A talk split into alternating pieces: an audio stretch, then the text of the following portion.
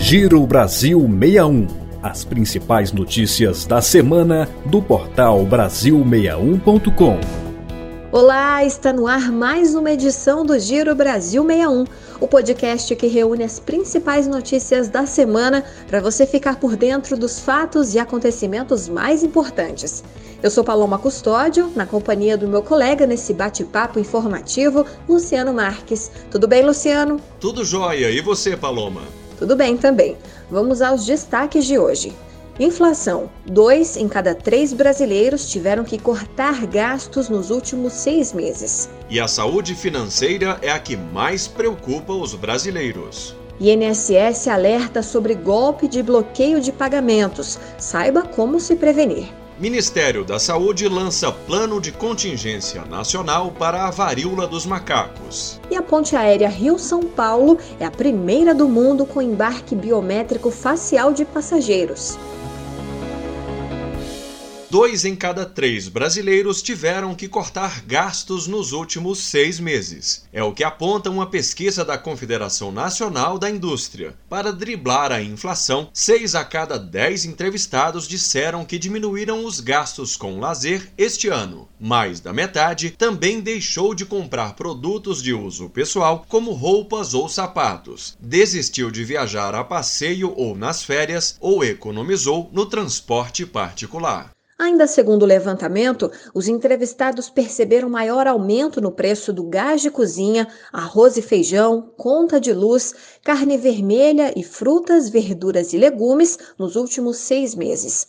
Apesar de terem que cortar despesas, cerca de 60% acreditam que a redução de gastos é temporária. Você costuma se preocupar muito com a situação financeira, Paloma? Ah, com certeza, viu, Luciano? Aliás, quem não se preocupa, né?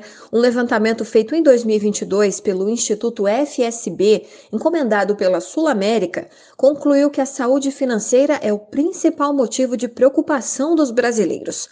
49% dos entrevistados disseram estar apertados financeiramente. A diretora de marketing da Sul América, Simone Cecena, afirma que o cenário reforça a importância de se programar melhor, com um equilíbrio entre renda e as despesas. Antigamente, quando a gente falava sobre ter saúde, vinha muito na nossa cabeça essa questão da gente não estar doente. Depois de, de tudo que a gente vem passando, né, a gente quer muito mais do que só não estar doente. E aí, quando a gente vê a saúde financeira, a gente vê todos os desafios né, que o mundo está enfrentando. É, e aí a gente vê que hoje a, a questão de educação financeira, educação para a saúde, é algo que está sendo, é, de fato, levado muito mais a sério. Por exemplo, a gente foi pego totalmente de surpresa no momento de pandemia. Você imagina para quem não tinha nenhuma reserva. Atenção ao novo golpe da praça. Criminosos se passam por servidores e pedem dados pessoais de segurados do INSS. Eles alegam que a vítima deve compartilhar documentos para evitar o bloqueio do benefício. As abordagens acontecem por carta, e-mail, ligação e mensagem via WhatsApp ou SMS. Em alguns casos, os criminosos enviam links para que o segurado faça a biometria facial. O INSS reforça que nunca pede o envio de fotos de documentos por e-mail, WhatsApp ou outros canais de mensagem e que a biometria facial deve ser feita exclusivamente pelo aplicativo gov.br. Caso a pessoa já tenha caído em algum desses golpes, deve comunicar à Polícia Civil. O Ministério da Saúde lançou o Plano de Contingência Nacional para Monkeypox, a varíola dos macacos. O documento reúne orientações assistenciais, epidemiológicas e laboratoriais para a gestão dos casos da doença, além de orientar as ações a serem definidas pelos estados e municípios brasileiros.